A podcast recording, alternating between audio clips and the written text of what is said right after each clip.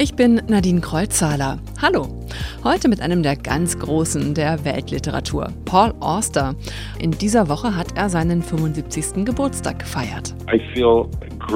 Ich bin dankbar, dass ich so viele Jahre hatte und ich hoffe, dass noch ein paar Jahre kommen. Aber wir werden sehen. Es könnte auch heute schon vorbei sein. Ich habe keine Ahnung.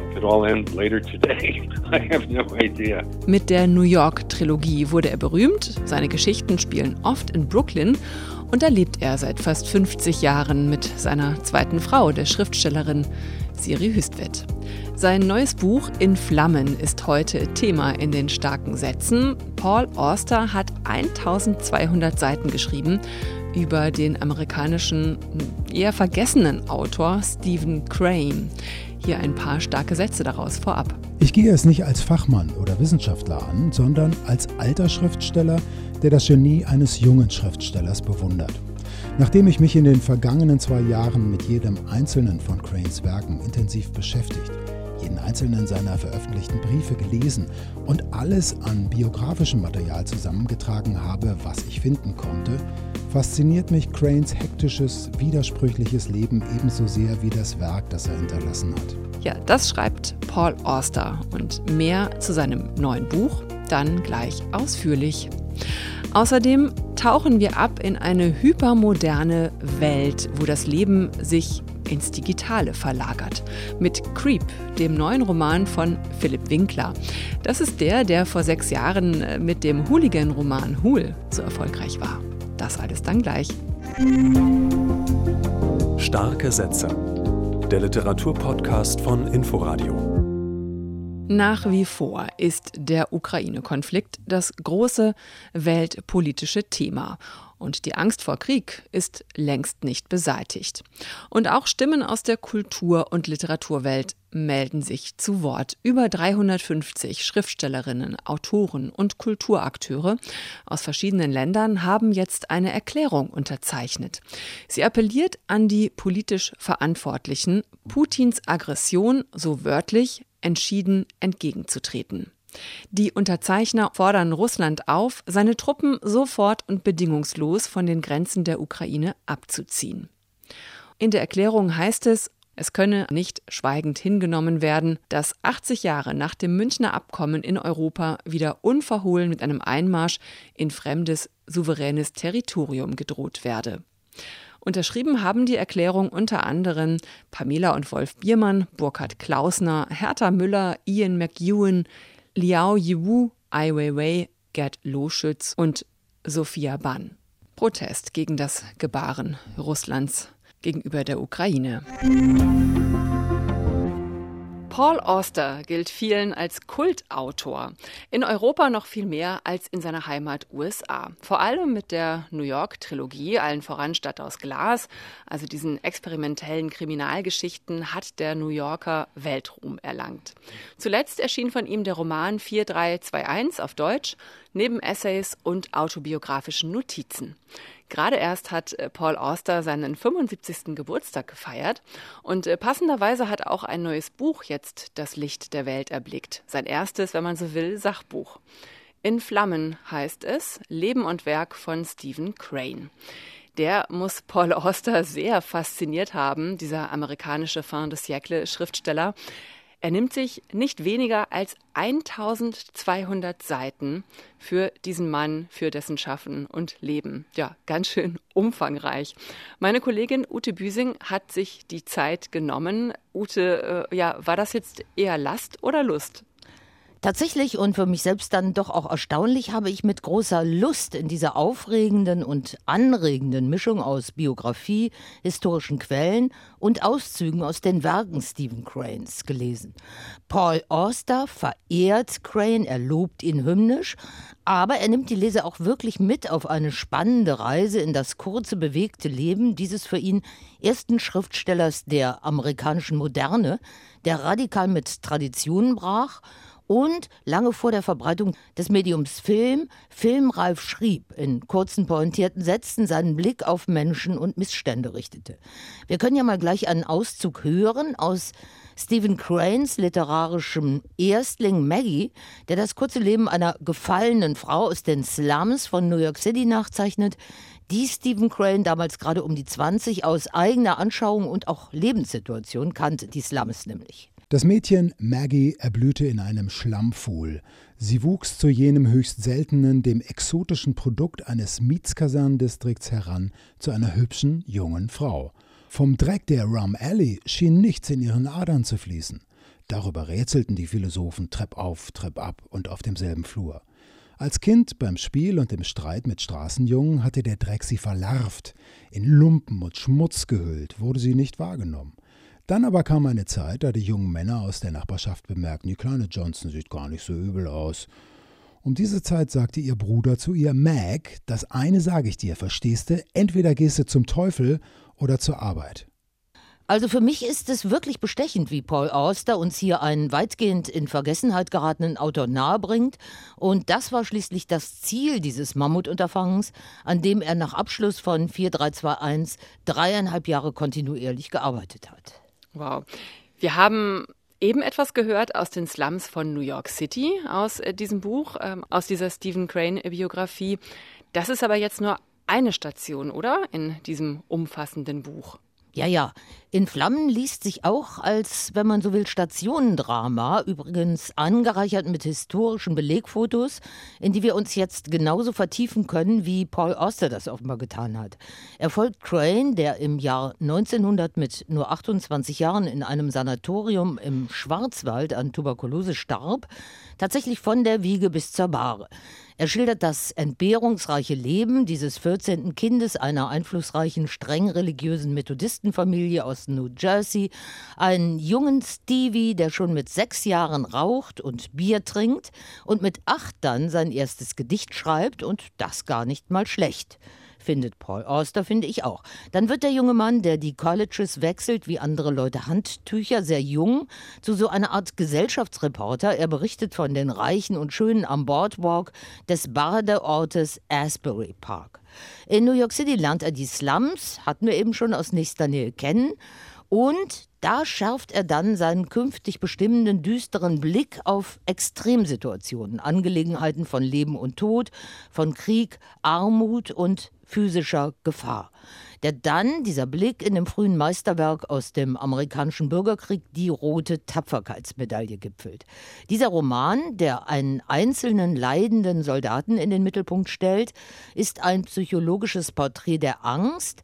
Der war in den USA lange Schullektüre, ist aber auch dort inzwischen aus den Lehrbüchern verschwunden und das will Oster jetzt ändern. Und wir können jetzt ja nochmal einen Auszug Stephen Crane hören aus Die rote Tapferkeitsmedaille. Eine winzige Batterie preschte über den Horizont, winzige Reiter peitschten winzige Pferde.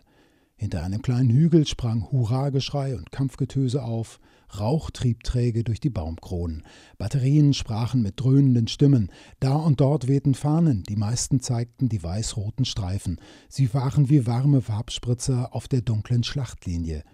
Der Junge lauschte dem Getöse, das vom Hügel herüberdrang, dem tiefen, rollenden Donner von links und dem wirren Lärm, der von allen Seiten zugleich kam. Jetzt erst wurde ihm bewusst, dass auch dort gekämpft wurde, am Flügel, weiter links, überall. Bisher hatte er geglaubt, die ganze Schlacht spiele sich nur hier ab, vor seiner Nase. Okay, eine Szene aus dem amerikanischen Bürgerkrieg, das ist ja durchaus beeindruckend und plastisch geschildert. Ich frage mich aber doch, warum soll ich mich denn für einen vergessenen, fast vergessenen amerikanischen Autor interessieren? Welchen Gewinn bietet die Lektüre von In Flammen, also auch wenn man nicht so versiert ist in amerikanischer Geschichte? Also ich finde einen großen Gewinn, denn einerseits erzählt Paul Auster sehr anrührend und eben fast romanhaft vom bewegten, fiebrigen Leben des Stephen Crane zwischen großer Gefahr und Abgründen, also etwa als Korrespondent im spanisch-amerikanischen und im griechisch-türkischen Krieg, als Überlebender eines Schiffsunglücks in der Karibik, das er dann zur Erzählung verdichtete, und andererseits lässt er Zeitzeugen, Freunde und Cranes Frauen nicht zuletzt zu Wort kommen, die das Bild dieses genialischen jungen Schriftstellers, der in ständiger Selbstverausgabung seine Arbeit vorantreibt, sehr schön runden. Und schließlich spricht eben Cranes Literatur für sich selbst. Also ich will jetzt Werke wie Maggie und die Rote Tapferkeitsmedaille und viele andere mehr, die auf diesen 1200 Seiten eben auch vorgestellt werden, darunter auch Lyrik und Kurzgeschichten, Erzählungen unbedingt lesen. Denn es begegnet einem ein moderner expressionistischer Autor, der, so Paul Auster, die Tür in eine neue Art des Denkens geöffnet hat und später dann Nachfolger wie etwa Ernest Hemingway fand. Also damit kann man ihn vielleicht ein Stück weit vergleichen. Die letzten Jahre hat Crane übrigens in England gelebt, wo Joseph Conrad sein bester Freund wurde und Henry James dann seinen frühen Tod beweinte. Das klingt total interessant, auf jeden Fall für Literaturinteressierte und Literaturnerds, wie wir ja auch welche sind, würde ja. ich mal behaupten. Ja. Ähm, also es also, ist jetzt nicht für das breite Massenpublikum, ganz sicher ja, nicht. Ja. Aber auf jeden Fall lesenswert, ja. höre ich daraus, oder? Ich finde schon, ja. weil wir eben einen früh verglühten, ganz besonderen Schriftsteller beim Lesen von Austers Mammutbiografie auf die Spur kommen und eben auf den Geschmack gebracht werden, sein Werk für uns zu entdecken. Okay. Ja, da werde ich doch auch mal reinlesen äh, in diese 1200 Seiten Paul Auster in Flammen, Leben und Werk des Stephen Crane. Und dieses Buch ist in der Übersetzung von Werner Schmitz bei Rowold erschienen und kostet 34 Euro. Das ist ja auch ein sehr dickes Buch. Philipp Winkler hat vor sechs Jahren für Aufsehen gesorgt. In seinem Roman Hul ist er damals mitten in die gewaltbereite Hooligan-Szene gesprungen. Es war ein schlagkräftiges Debüt. Dafür hat er den Aspekte Literaturpreis bekommen und war für den Deutschen Buchpreis nominiert. Es sind die Außenseiter, die Randgestalten, die ihn interessieren. Sein zweites Buch Karneval führte uns ins Schaustellermilieu. Und jetzt, mit seinem neuen Roman Creep, nimmt er uns mit in eine voll digitalisierte Welt, in der Überwachung als Service verkauft wird und die Realität mit dem virtuellen verschmilzt. Es geht um einsame Seelen, die sich im Darknet verlieren und die die digitale Welt der realen vorziehen. Erzählt wird die Geschichte zweier Menschen auf zwei Kontinenten. Fanny lebt in einer nicht näher definierten deutschen Großstadt und Junior ist in Tokio zu Hause. Beide verbringen den Großteil ihres Lebens im Netz. Das ist die einzige Verbindung zwischen den beiden Handlungen und den Figuren das Internet. Fanny ist bei der Firma Bell angestellt, die Überwachungssysteme für Privathäuser entwickelt, sogenannte Home Security Devices. Sie perfektioniert und installiert als Teil eines weit verzweigten Firmenimperiums. Philipp Winkler dazu. Fanny arbeitet dort im Research und Development äh, Bereich und ist sozusagen dafür zuständig, den Algorithmus der Kameraerkennung also der Objekterkennung in den Kamerabildern dieser Überwachungskameras zu unterrichten, sage ich mal. Also sie bringt im Grunde dem Computernetzwerk bei, den Müllwagen von der Gassi gehenden Frau von äh, nebenan zu unterscheiden. Nach Feierabend bleibt Fanny im Büro und konsumiert die Überwachungsvideos fremder Familien, wie andere eine Netflix-Serie schauen. Dabei hat es ihr besonders eine Familie angetan, deren Alltag sie digital Tag für Tag miterlebt. Sie kommt von der Damentoilette zurück, auf der sie die leeren Rationsbeutel entsorgt hat, und wechselt in die Videotürklingel der Naumanns. Maura schlüpft gerade in ihre Sandalen.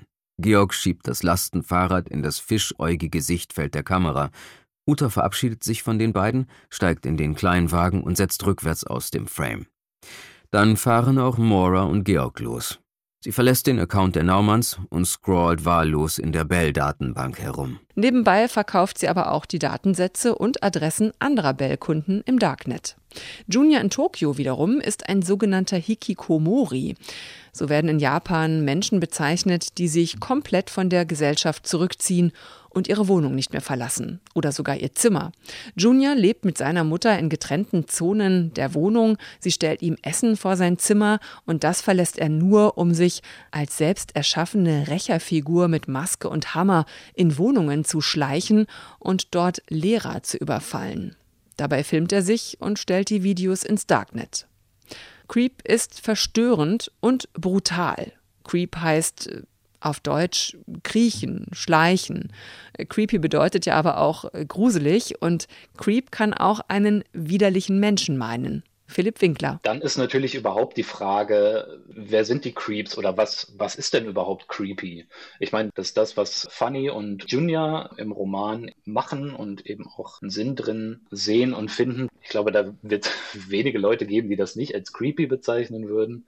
Aber sind denn nicht auch diese Unternehmen, die eben Türklingeln mit Kameras ausstatten, die eigentlich ja illegalerweise auf den Bürgersteig meist zeigen, die Geräte verkaufen, die in den Wohnungen und Häusern mitschneiden dürfen oder aufnehmen dürfen. Ist das nicht auch creepy? Winkler schafft es auch durch die Sprache, diese digitalisierte, hochtechnisierte Welt stimmig zu beschreiben. Viele Anglizismen, Corporate Identity Sprech, Ausdrücke aus der digitalen Welt, Nerd Sprech, Computerwelt nicht immer ist es leicht, da sofort alles zu verstehen.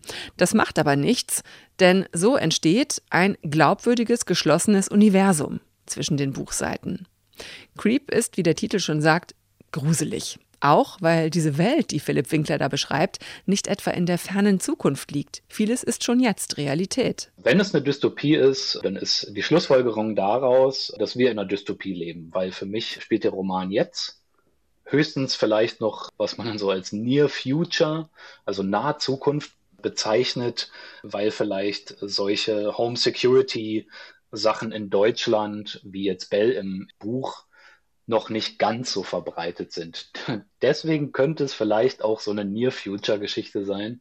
Ansonsten ist es für mich aber absolute Gegenwart. Abgesehen davon ist Creep aber auch ein Roman über Einsamkeit, über Depression und das Gefühl, sich fremd mit sich selbst zu fühlen. Die Menschen hier kommen im digitalen scheinbar besser zurecht als im Real Life. Soziale Interaktionen, echte Begegnungen können und wollen sie nicht mehr.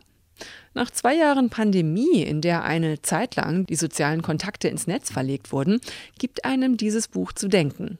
Dass das Buch so dunkel geworden ist an vielen Stellen, das habe auf jeden Fall auch mit dieser Zeit zu tun, sagt Philipp Winkler. Corona hat so viel auch gemacht mit mir, was ich auch erst ganz verspätet gemerkt habe und dann eben auch voll in die Arbeit an Creep reingeknallt ist. Deswegen ist es eben auch für mich ein Buch auch über Depressionen und eben über dunkle mentale Zustände, weil ich eben auch wieder leider während der Arbeit in depressive Phasen reingerutscht bin. Einige Szenen habe ich in sehr dunklen Gemütszuständen geschrieben, wo ich dann auch wirklich, äh, als es dann ans Lektorat ging, zum Beispiel teilweise gar keinen richtigen Zugang mehr zu hatte. Datenkraken, Überwachungssoftware, vermeintlich soziale Medien. Creep ist eine Herausforderung und kann als Aufforderung verstanden werden, sich genauer mit den digitalen Realitäten auseinanderzusetzen, in denen wir schon längst leben. Creep ist im Aufbauverlag erschienen, hat 342 Seiten und kostet 22 Euro. Und bei Aufbau Audio ist das Hörbuch erschienen als MP3-CD, gesprochen von Nils Nellison. Und daraus waren hier auch schon Auszüge zu hören. Bleibt noch der letzte erste Satz. Diesmal habe ich mir gedacht, nehmen wir ihn doch mal aus Ulysses von James Joyce. Vor 100 Jahren, am 2. Februar 1922, ist die allererste Ausgabe erschienen. Und so geht er, der erste Satz. Stattlich und feist erschien Buck Mulligan am Treppenaustritt. Ein Seifenbecken in Händen, auf dem gekreuzt ein Spiegel und ein Rasiermesser lagen. Die starken Sätze gibt's nächste Woche wieder mit meiner Kollegin Ute Büsing. Ich bin Nadine Kreuzzahler. Tschüss und bleiben Sie stark. Starke Sätze. Der Literaturpodcast von Inforadio. Wir lieben das Warum.